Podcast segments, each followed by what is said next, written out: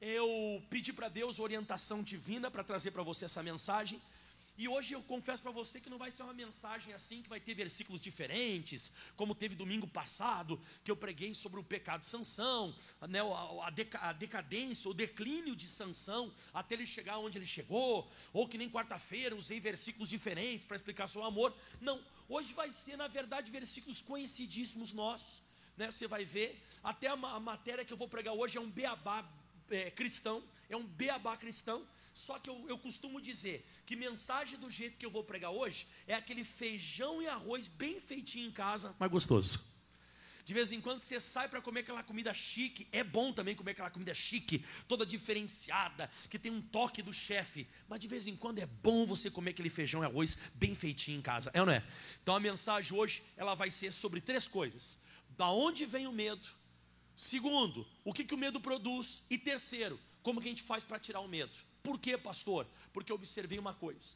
Essa doutrina que de vez em quando nós carregamos, que quanto mais medo eu tiver, por exemplo, eu estou diante de um problema, de uma enfermidade, de uma situação, se eu ficar com medo, dizer, Senhor, me ajuda, me socorre, Deus vem correndo, ah, eu vou te salvar, meu filho, que você está com medo. Não está bem assim na Bíblia.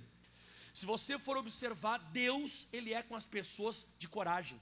Se você for observar, Deus se você for ver ao longo da escritura sagrada de Apocalipse, de Gênesis Apocalipse, você vai ver que Deus ele se encosta e ele ajuda ou ele está junto com as pessoas de fé e não com as pessoas de medo. Como a gente de vez em quando pensa que nessa, nesse ensinamento, que eu vou chegar diante de uma situação, eu vou tremer na base, e Deus vai ver que eu estou com medo, Ele vai se atirar na frente, vai dizer, eu vou te salvar agora. Não é bem assim. Pelo contrário, você vai ver que até Deus, pelo que eu vou pregar hoje, ele dá um passo atrás e te deixa sozinho. Porque é medo, o medo nada mais é do que você acreditar na circunstância e não acreditar no Deus Todo-Poderoso. E se nós não arrancarmos o medo, você vai ver, eu vou te provar isso na Bíblia Sagrada. Se você não arrancar o medo, Deus não vai ser com você. Então eu quero começar pregando para você, usando o Antigo Testamento, 1 Samuel 17, versículo 11 para explicar para você da onde vem o medo, ou por onde chega o medo, né? Então a Bíblia fala assim nesse caso, no caso de onde o, o Sansão, o Sansão não, o Golias estava afrontando as tropas de Israel e principalmente afrontando o rei Saul da época, né? E ouvindo então Saul e todo Israel as palavras, essas palavras do filisteu, espantaram-se e temeram muito. Então você observa que o medo, ele veio no coração dos soldados, inclusive do rei Saul, que está registrado ali, o Saul também, através daquilo que eles exatamente. E de vez em quando vai acontecer isso com a gente também.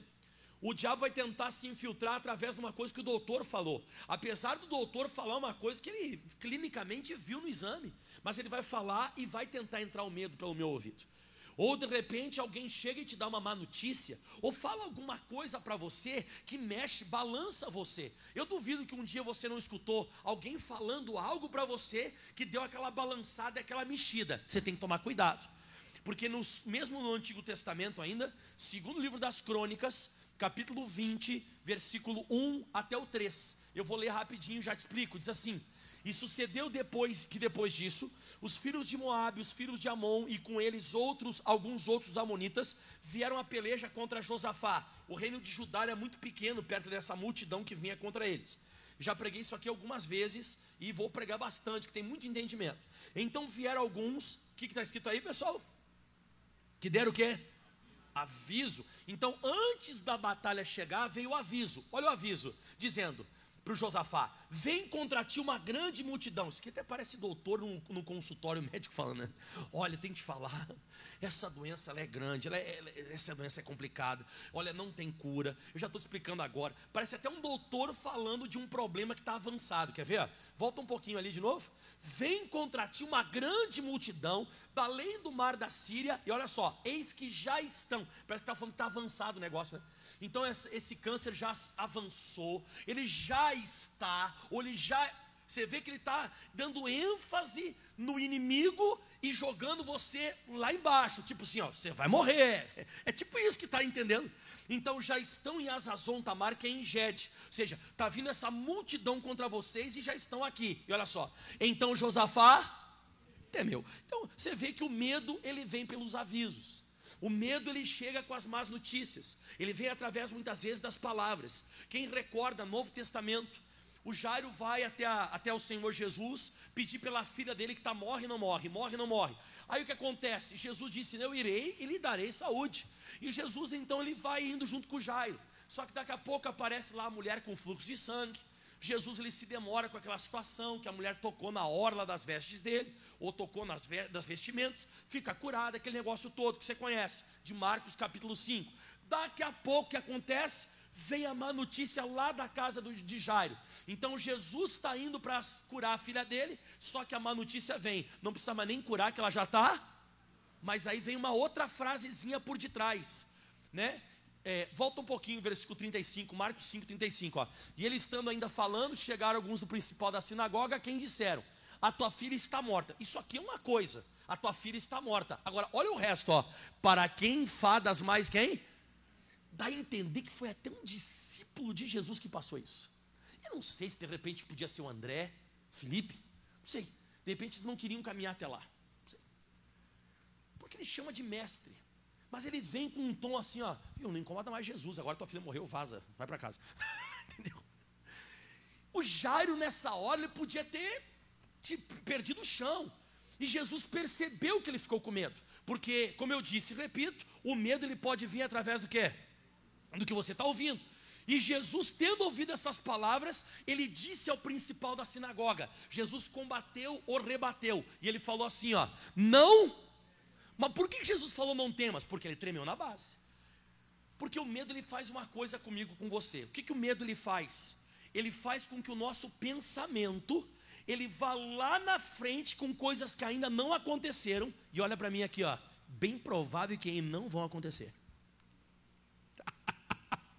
e você pega aquele negócio lá da frente e traz para o teu presente. Só que não aconteceu ainda e você começa a sofrer. Isso é medo. Então você escuta um negócio e você começa a pensar numa coisa que nem aconteceu. E digo de novo, é bem provável que não vá acontecer e você treme. Mas isso é uma coisa que é fruto daquilo que te falaram. Mas diga de novo, nem aconteceu. Mas Jesus rebateu disse: Não temas, crê somente. Então você vê que Jesus diz: A única coisa que vai me impedir de eu ir até a tua casa é o medo. Se você ficar com medo, eu não vou. Mas se você tirar o medo e você ficar somente. Quando você vê a palavra somente, ele está dizendo unicamente, só isso aqui. Se você ficar com isso aqui, se você apenas crer, eu vou. Jesus percebeu que o Jairo tirou aquele medo, ou conseguiu arrancar o medo, e ele ficou crendo. O que, que aconteceu? Jesus vai até a casa dele e a filha ressuscita. Aleluia por isso. Então o medo, ele vem por ouvir. Você viu nessas três passagens que eu te mostrei. Mas o medo também vem pelos olhos. 1 Samuel 17, 24. Vamos. A mesma passagem do Golias, por enquanto, né? Porém, todos os homens de Israel, agora não é mais ouvindo, o que, que é agora? Vendo aquele homem, fugiam de diante dele e temiam grandemente. Então você vê agora nessa passagem, claramente escrito na Bíblia Sagrada, que os olhos lançam essa informação também. Eu acredito mais ou menos o seguinte: que quando eles olhavam para o Golias, eles pensavam: imagina só uma espada desse cara na minha cabeça. Ou imagina esse cara daqui a pouco pegando o escudo dele e me empurrando, ou dando até um soco, um chute em mim na hora da batalha, certamente eu vou morrer. Então é isso que o medo faz. Você olha para o exame e você começa de novo com os teus pensamentos voarem lá na frente. Os olhos podem trazer informação. Você pega lá, por exemplo, no celular da sua esposa, do seu esposo, e você vê uma mensagem que você não queria ter visto. E vem aqueles pensamentos. Vem o pensamento que vai acabar o casamento, que agora já era, deu, acabou, porque o diabo ele tenta fazer isso. Ou daqui a pouco você entra no quarto do teu filho e você vê droga. Você fica impactado, é um choque. Aquele choque visual que eu, que eu digo, né? Então, quando eles olhavam aquilo ali, eles pensavam. Agora, você imagina um cara desse para a batalha. Você imagina um cara assim arrastando a espada no chão, o Golias vindo contra o cara, e o cara assim, ó, ai meu Deus, me ajuda, eu vou morrer. Deus vai ser com ele? Você vai ver que Deus não vai ser com esse tipo de gente. Mas nós pensamos de vez em quando que nós irmos para uma batalha com medo, a gente vai conseguir ter êxito. Porque Deus ele vai se compadecer que eu estou com medo, que eu estou tremendo, e eu vou com a espada arrastando no chão e dizendo: ai, o tamanho desse cara. Eu estou lascado. Aí Deus vai cair um raio na cabeça do Golias. Pá! Ai, Deus, eu sabia que o senhor era comigo. Não vai acontecer isso. Isso é coisa que a gente inventa na nossa cabeça. Não funciona assim. Deus, ele não é com covarde. Olha só qual que era a lei, falando ainda dos olhos, Deuteronômio capítulo 20, versículo 1. Olha qual que era a lei para que eles fossem na guerra. Se você pegar o capítulo 20, versículo 1, acima do versículo 1 existem títulos. Todas as Bíblias sagradas geralmente elas trazem títulos. E como é que é o título que está escrito na sua Bíblia? Em cima do capítulo 20, versículo 1. O que está escrito ali? As leis, as leis da guerra. Esse é o título em cima do versículo 1 do capítulo 20. E olha só qual é a primeira lei para você uma guerra. Quando saíres a peleja contra os teus inimigos e vires. Esse vires é de enxergar, de ver, ver. Quando vires com os teus olhos cavalos e carros e povo em maior número do que tu, para por aqui. Você viu que Deus sabe que a gente vai enfrentar inimigo mais forte do que a gente? Você observou? Deus não está dizendo assim, ó, que você vai para uma guerra e você vai enxergar inimigo menor que você. Não, ele está dizendo, quando você for para uma batalha e você enxergar um inimigo maior, em maior número do que tu, o que, que diz a Bíblia? Deles não terás temor. Então Deus, Ele não quer que eu e você, quando nós venhamos entrar numa batalha, que nós venhamos ter medo por aquilo que nós estamos vendo, porque o inimigo pode ser maior que você, ele pode ser mais forte que você, mas ele não é maior que o Deus que você serve. Mas esse é o nosso problema. O medo ele entra pelos olhos. Pastor, e o medo entra por aqui, por, pelos ouvidos, pelos olhos e para onde mais? Mateus 14, 30. Vamos. Esse aqui é o último, tá? Esse aqui é o último, depois eu vou explicar para você o que, que o medo faz. Quando a pessoa tem ele, né?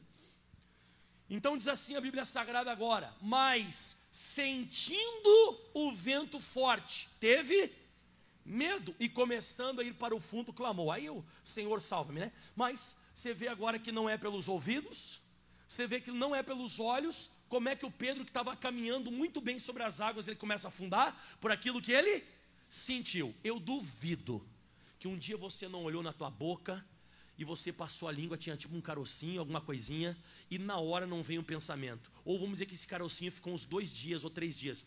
Você passou e já começou assim, ó, caramba, o que, que é isso? Às vezes não é nada, você mordeu a boca e ficou aquilo ali. Mas você já começa. Porque você está, faz assim comigo assim, ó, sentindo. Você está o quê? Sentindo. Eu garanto que muitos de nós aqui, algum dia fomos dormir à noite e daqui a pouco a gente dormiu e a gente sentiu alguma coisa por dentro. Sentiu alguma coisa no estômago, coisa. E aí, como eu disse, aquilo ali persistiu alguns dias. E por persistir alguns dias, você pensa assim: caramba, eu duvido que não passou até para a tua cabeça um dia. Será que não é câncer? Você está entendendo onde eu quero chegar? O medo é uma coisa maluca, porque ele começa a vir através dos sentimentos. Você sabe que uma pessoa que o diabo entrou não posso dizer que entrou bonito, que é errado, mas o diabo entrou na vida do cara, mas entrou com violência, o Jó. O Jó, ele tinha um sentimento que os filhos dele iam pecar. Ele tinha um sentimento, ele dizia assim: ó, vai que os meus filhos pecaram. A Bíblia chega a dizer em Jó, capítulo 1, versículo 5, põe para nós na tela, esse sentimento que o Jó tinha. Olha o sentimento que o Jó tinha. E sucedia, pois, que tendo decorrido o turno de dias de seus banquetes, enviava a Jó e o santificava, e se levantava de madrugada. Você vê que ele não conseguia dormir? Porque a gente pensa de vez em quando que acordar de madrugada para orar pela nossa família, pelos nossos filhos é uma bênção. Nem sempre. De vez em quando é. É o que, pessoal? É medo. E diz que ele levantava-se de madrugada e oferecia o holocausto, segundo o número de todos eles, porque dizia Jó, porventura, essa, essa palavra tem tudo a ver. Fala comigo, porventura. Vou traduzir essa palavra porventura por outra, quer ver? Diga assim comigo: vai que.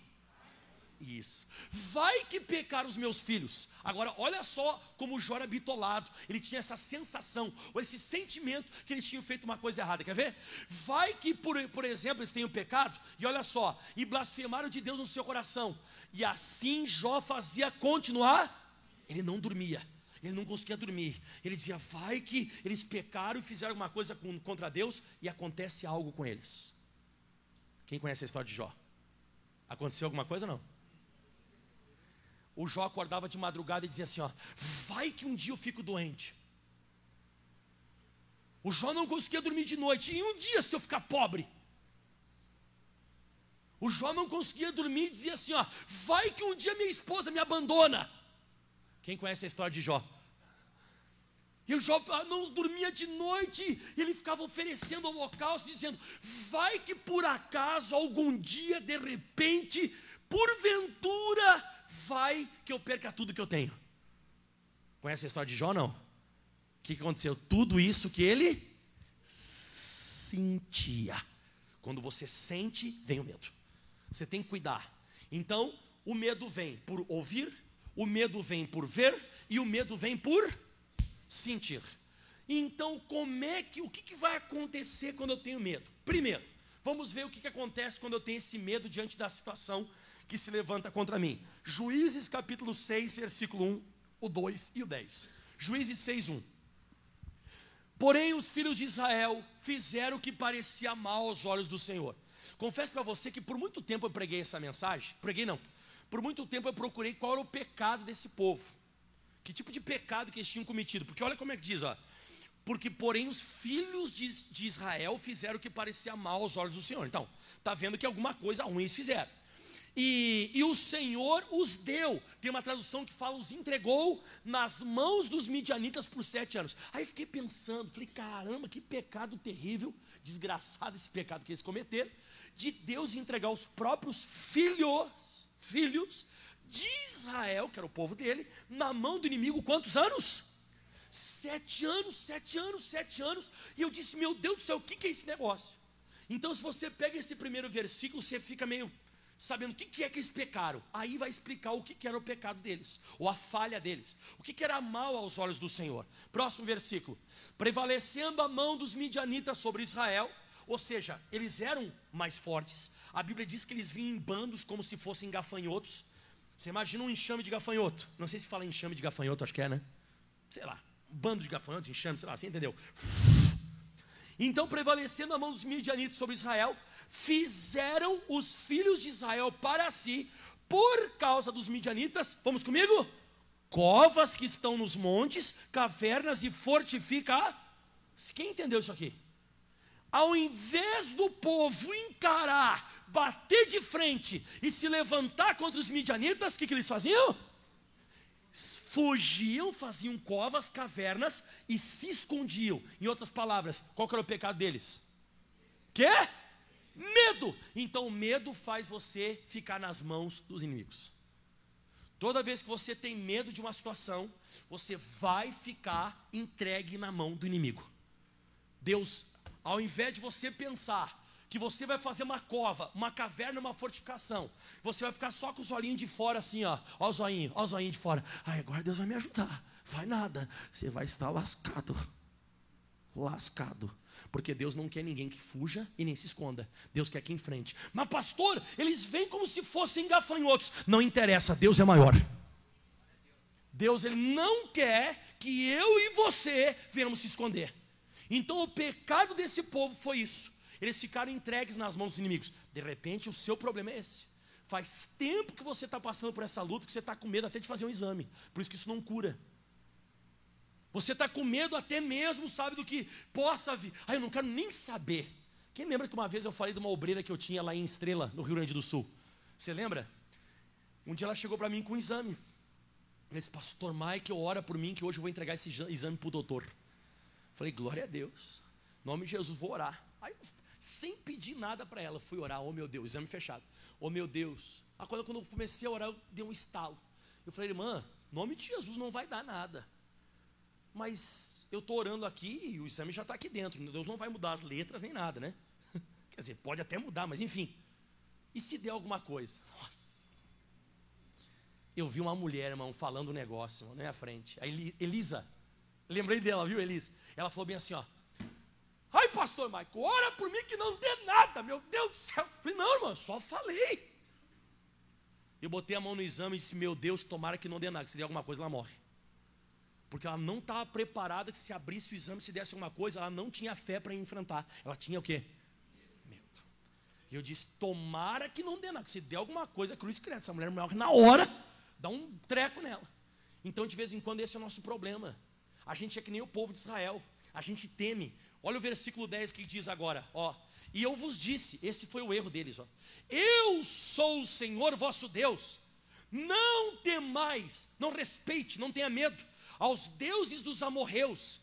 Esse pessoal, você sabia que eles deviam vir tomar a colheita do povo de Israel gritando o nome do Deus deles. Aqui, ninguém me tira isso da cabeça. Pastor, mas não está na Bíblia. Mas pelo que Deus fala, quando os midianitas chegavam, eles vinham em nome dos deuses deles. Ah, a gente vai acabar com vocês, sei lá, em nome de Mercúrio, Plutão, sei lá o que quer. É. Entendeu? Não sei se você está me entendendo. Eles vinham em nome dos deuses. E Deus disse: Eu sou o Senhor vosso Deus. Não temais os deuses dos amorreus, em cuja terra habitais. Agora vamos comigo? Mas não destes ouvidos a minha. Antes vocês ficaram com medo e respeitaram. E foram lá e fizeram cavernas. Eu entreguei vocês na mão dos inimigos. Quem conhece essa passagem de Juízes 6? Quando que essa folia do diabo acabou? depois de sete anos. Acabou quando? Quem conhece um homem chamado Gideão? Já ouviu falar de Gideão? O que, que Gideão não tinha? Medo. Pronto. Quando Deus me encontra o tal do Gideão, que não aceitava os midianitas tomarem o trigo dele, que estava malhando o trigo no lagar, Deus chega para o Gideão e diz assim: Ô oh, oh, homem de Deus, vai nessa tua força, Gideão. Então Deus, para tirar esse povo dessa situação, teve que encontrar alguém que tinha o quê? Coragem. Agora, se você pensar que Deus ajudou eles por causa do medo, não. Sete anos eles ficaram na mão do inimigo por causa do medo. Encontrou alguém de coragem, Deus livrou. Esse é o segredo. Você quer ver mais agora? A gente veio agora há pouco. Mateus 14, 30. Vamos mais um pouco. Mateus 14, 30. Aí, pastor, a gente passou por esse versículo agora há pouco, sim. Mas eu quero explicar para você o que, que acontece quando você tem medo. Você fica entregue na mão dos inimigos, já expliquei. Agora olha só. Mas sentindo o vento forte, teve medo. Aqui a gente já explicou. E começando a ir para o fundo. É isso. Entrou um medo no coração, você vai parar de caminhar aonde você estava caminhando. Você vai sucumbir, vai, vai afundar. Vai afundar o casamento.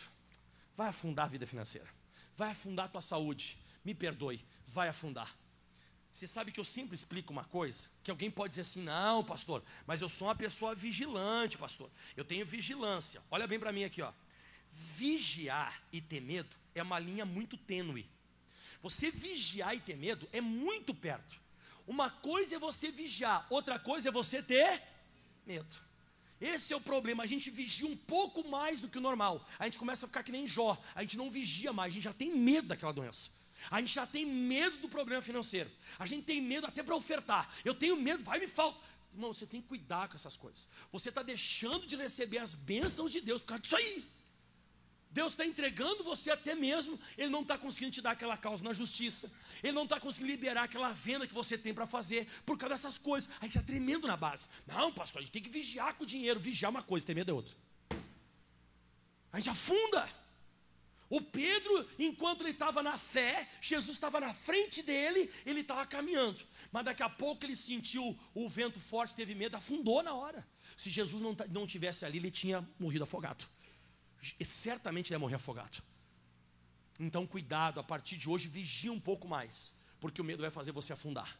O medo não vai trazer Deus para salvar você. O medo vai trazer, vai fazer você afundar. E última coisa que eu queria mostrar agora, agora é pesado. Jó capítulo 3, versículo 25 e 26. Agora é pesado. Esses tempos atrás teve um pastor que chegou para mim e falou: Pastor, eu não estou muito bem. Tem um pastor lá do sul. Falou assim: Pastor, eu estou com medo. A igreja onde eu estou não está crescendo, o negócio não vai para frente. Eu evangelizo, pastor. Eu prego, eu oro, eu jejuo, eu subo o monte, desço o monte, eu vou para a rua evangelizar. Ela não está crescendo. E ele falou assim mim: Eu estou com medo de ser transferido. Acho que eu vou ser transferido. Pastor, aí ele falou assim: pastor, o que, que o senhor me diz? Me dá uma palavra. Eu falei assim: arruma as caixas. Palavra de Deus que eu dei para ele, né? Porque ele estava com o que, pessoal? Com medo. Você vê que ele estava deixando de lado o evangelismo. Ele disse, ele não evangelismo, mas ele estava evangelizando, mas no fundo, no fundo ele tinha o quê? Ele orava no monte, mas no fundo ele tinha o quê? Ele, ele, ele pregava, mas ele tinha o quê? É isso. Tudo que você está fazendo, o medo está anulando tudo. E eu falei assim: ó, se prepare que você vai ser transferido. Ele disse: é mesmo? Eu falei: é agora eu acho até. Desse jeito, desse jeito aí que você está, meu, meu amigo. E não deu outra, ele foi transferido, Ademar. Foi transferido. Falei: rapaz, você está com medo. Olha o que a Bíblia diz. Porque o que eu temia me veio. E o que eu receava, o que, que diz aí? Pronto. Você vê, o que eu temia me veio, o que eu receava me aconteceu. Outro caso, uma mulher um dia me chegou e falou assim: ó, Pastor, eu estou com medo que meu marido vá embora. Eu botei a mão no ombro dela e já foi. Acabou. Ela, pastor, o senhor não vai orar? Eu falei, nem vai adiantar. O seu medo vai anular a minha oração. Não adianta. Você está conseguindo onde eu quero chegar? Quem tem pet em casa, cachorro em casa? Tem cachorro? Você não faz assim, ó. O que, que ele faz? Ele vem, o medo é chamar o demônio. Tipo assim, diabo, eu estou pronto. Aquilo que você estava pensando em fazer, eu estou com tanto medo, pode vir. O que eu temia me veio. O que eu receava me aconteceu. Você sabe o que é um receio? É uma coisa que você está pensando que não acontece, mas vai acontecer. Então, cuidado com esse negócio. Ai, pastor, estou com medo que seja câncer. Pode preparar a quimioterapia. Não, pastor, ora por mim, pastor, eu estou com medo que seja câncer. Pode preparar a quimioterapia. Você está traindo isso. A Bíblia diz isso. O Jói tinha esse negócio com ele. Meu filho vai morrer um dia, sabe, alguma coisa, aquele medo, aquele medo, isso atrai, irmão, atrai. Aquela pessoa que tem um medo que se pela de acidente. Ai, eu tenho medo que vai bater meu carro. Eu tenho medo que vai bater esse carro. Vai bater. Chuta. Chuta, vê se estou certo. O que vai acontecer? Certo. Certo como dois mais dois são quatro. Você atraiu isso. A maioria das coisas ruins que nos acontecem já estavam dentro da gente, só se manifestaram. Porque medo é você acreditar naquilo que o diabo está colocando na tua cabeça, ou pelos olhos, ou pelos, ou por aquilo que você está. Já escutou alguém falando assim, ó, eu tenho uma sensação que isso vai dar errado. Chuta o que vai acontecer. E a pessoa depois que deu errado, assim, ó, eu falei. Vamos pegar um gato morto, dar na cabeça até fazer miar. Não é, a pessoa chamou isso. E ele fala mais agora, ó, porque o que eu temia me veio e o que receava me aconteceu. E agora vem, olha só o que acontece com a pessoa que tem medo. Nunca estive descansado, nem sosseguei. Você vê que a pessoa não tem sossego. Que hora que ele levantava mesmo para todo dia oferecer pelos filhos? Você vê que de vez em quando a gente levanta de madrugada, não é porque a gente tem temor a Deus, é por medo mesmo. A gente levanta de madrugada para orar diante de Deus. Deus, eu não consigo dormir, Deus. E aí no outro dia a pessoa diz assim: ó, eu orei a madrugada toda, não adiantou nada. Está aqui escrito, ó. Nunca estive descansado, nem sosseguei, nem repousei. De vez em quando é melhor você dormir uma noite de sono, com a sua cabeça tranquila, cheia de fé, do que você acordar de madrugada toda, agitado com medo. De vez em quando é até melhor uma noite de sono tranquila, porque Deus está com você. Então nem sosseguei, nem repousei, mas veio sobre mim, que? A perturbação. Perturbação, irmão se está acontecendo muita perturbação ao teu redor, é fruto do teu medo. É fruto disso. E eu digo para você: cuidado. Você começa a andar junto com pessoa medrosa, é nisso que dá. Você passa junto. Às vezes teve um pastor que falou assim: ó, ai, pastor, esses últimos dias aí eu estou me acidentando direto. E bate, e bate a minha perna, e bate não sei o que, bati o carro. Aconteceu um negócio com meu filho e tal, não sei o que, coisa. Aí tá. Eu escutei que lá, fiquei só olhando para ele. Era um pastor fortão, o cara era fortão assim, ó, lá no sul. E ele falou esse negócio para mim, eu fiquei de olho no que ele tinha falado. Aí daqui a pouco a gente foi se dividir para fazer uma campanha que o pastor Alcides ia fazer, né? Aí ele falou assim: ó, o senhor vai comigo? Eu falei, Deus me livre, guarde. Andar junto com pessoa assim vai dar problema contigo. Daqui a pouco estoura o carro, você está junto. Tem gente, irmão, que a pessoa é tão medrosa, irmão, que a pessoa é tão medrosa que vai cair a marquise na cabeça dela. A pessoa anda assim, ai, se cair essa marquise, você está junto com ela. Ela está ali pensando, se vai cair na minha cabeça, se você não cair um dia, daqui a pouco, pum, ai, caiu mesmo, você está junto. Deus me livre e guarde. Nunca estive descansado, nem sosseguei, nem repousei, e veio sobre mim a perturbação. Você tem que cuidar, você tem que orar se você tem esposa assim, esposo, até filho, negativo, para baixo, sempre pensando em coisas que não aconteceram ainda, em nome de Jesus não vão acontecer, mas está sempre atraindo aquilo, pensando nisso. Pastor, eu já entendi o que o senhor falou, que vem pelos ouvidos, pelos olhos e pelo que eu sinto. Já entendi que eu afundo, eu sou entregue na mão dos inimigos e a perturbação vem sobre mim. Como é que eu tiro essa praga de mim? Quem quer aprender a tirar praga? Vamos tirar essa praga, não, porque isso é uma praga. Você quer tirar ou não? Primeiro, Deuteronômio capítulo 20, nós já passamos por ali hoje.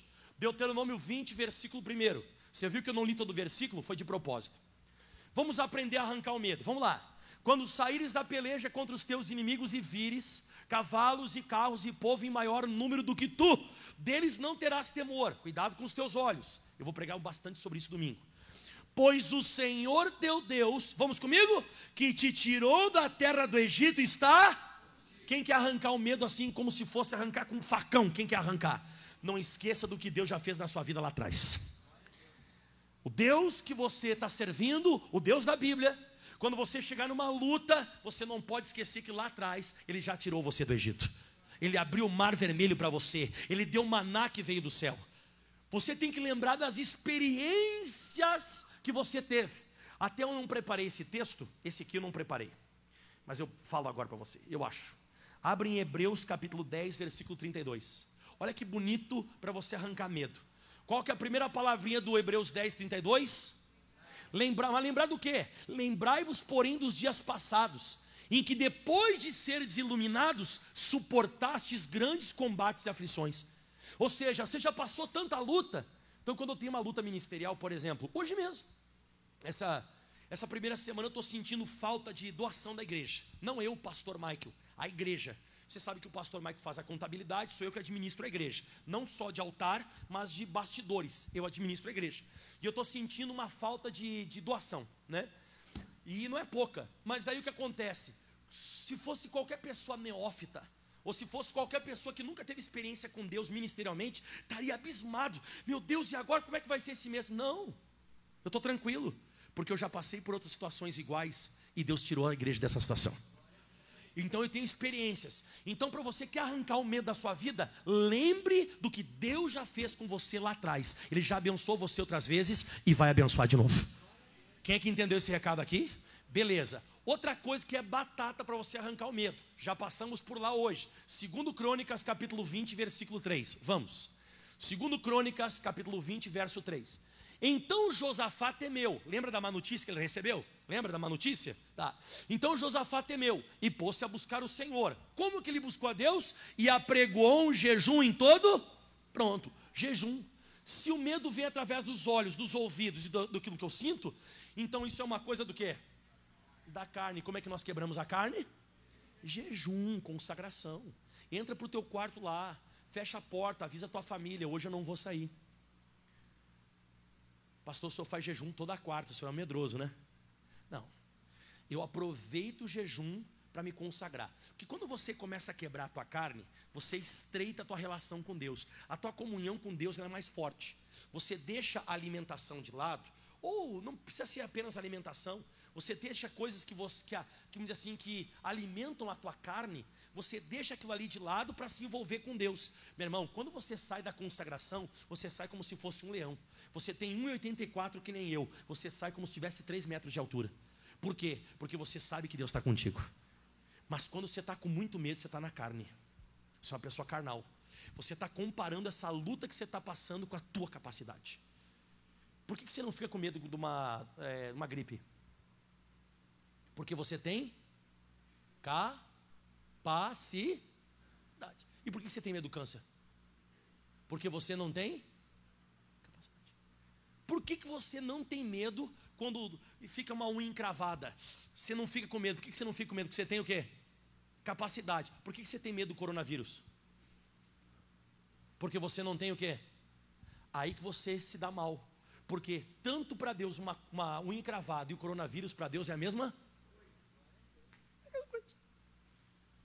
Só que você está enfrentando a situação por você. E é por isso que você está com medo. Então você vê claramente aqui que você tem que fazer jejum. Para parar de lutar com você, você tem que lutar junto com Deus. Então isso arranca o medo. Consagrar, jejuar. E para finalizar, checkmate, passa a régua e fecha a conta. O que, que eu preciso fazer para arrancar o medo? No mesmo capítulo 20, versículo 7. Só vai para baixo um pouquinho.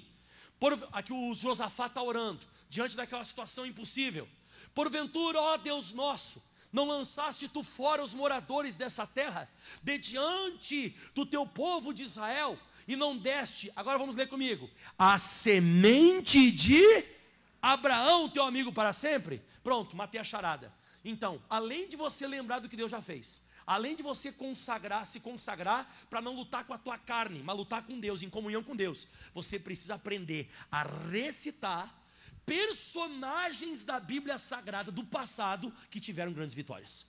Então, quando você for entrar em oração, assim como Jesus venceu o diabo no deserto, assim como Moisés estendeu o cajado e foi para cima do mar, assim como Elias venceu os profetas de Baal, isso arranca o medo.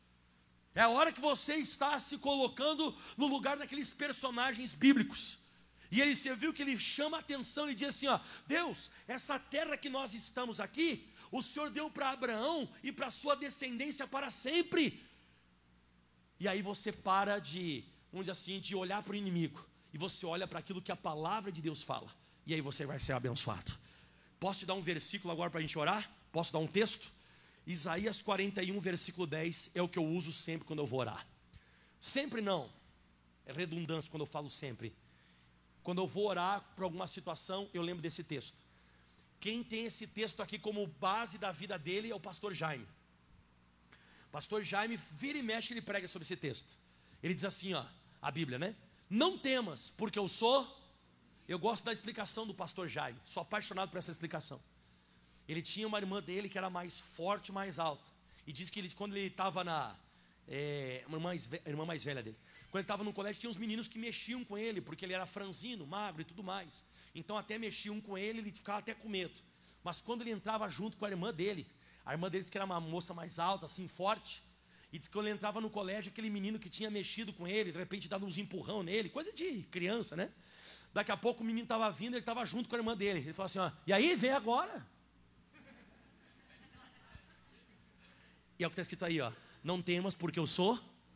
Não é a irmã do pastor Jaime que está contigo mais forte, é o próprio Deus que está contigo. Quando você está com medo, é porque Deus não está com você. Porque quando você tem alguém maior que você, você não tem medo. Porque a Bíblia diz: maior é aquele que está em do que aquele que vem do mundo. Se você está com medo dessa situação, me perdoe. Deus deu um passo atrás e vai te entregar na mão dos midianitas. Até você encontrar coragem. Mas olha só, não temas porque eu sou contigo. Não te assombres. Eu achei engraçado isso aqui hoje no culto das nove. Olha que folia que aconteceu. Eu pregando isso aqui e tal, aí abri a mensagem, o pessoal levantou bem macho para orar. Daqui a pouco, irmão, deu um estouro aqui dentro. Eu não sei se caiu a luz lá atrás. Estourou uma banana da. Sabe aquelas bananas que tem ali da. É do trans, é transformador que fala, né? Trans, estourou, acho uma banana lá atrás. Puf, e aí deu um barulho aqui dentro. Puf, e apagou tudo. O pessoal assim. Ah! Falei, cara. Irmão, eu preguei o culto todo sobre o medo. Meu irmão, mas deu um barulho, o pessoal na hora. Eu falei, cara, a Bíblia diz: não te assombres. Assombrar é você ficar histérico. Você não pode ficar histérico, gritar, ai, e agora? Eu acho que o único que não gritei foi. Eu falei, caramba, eu estou pregando isso até agora. Imagina eu assim, ó, ai meu Deus do céu. Imagina o pastor pregando sobre medo e fazer um negócio desse. Então não te assombres, porque eu sou o teu Deus. Atenção, eu te esforço, eu vou te dar força. Não é o pastor Michael, não, é Deus. Eu vou te dar força, eu vou te ajudar, eu vou te sustentar com a destra da minha justiça. E agora vem a parte que eu sou apaixonado. Vai. Eis que envergonhados e confundidos serão todos os que se irritarem contra ti. Se levantou contra você, não está se levantando contra você, está se levantando contra a força, a ajuda e o sustento de Deus. Isso é lindo. E olha só, então você não vai ficar inconfundido e envergonhado tornar-se-ão em nada, os que contenderem contigo perecerão, quando você não está com medo. E atenção, busca-los-ás. Então agora eu vou atrás, vou resolver esse problema. Não vai ter como resolver o problema, mas não os acharás, porque Deus já resolveu. Quando você não tem medo, você vai buscar para resolver a situação, você vai ser uma pessoa de, vamos assim dizer, de intrepidez, mas você não vai achar. Os que pelejarem contigo tornar-se-ão nada. E coisa como que não é nada, os que guerreiam contigo. Diga aleluia. Então, resumindo isso aqui, se você não tiver medo, isso aí que você está passando não vai virar em nada.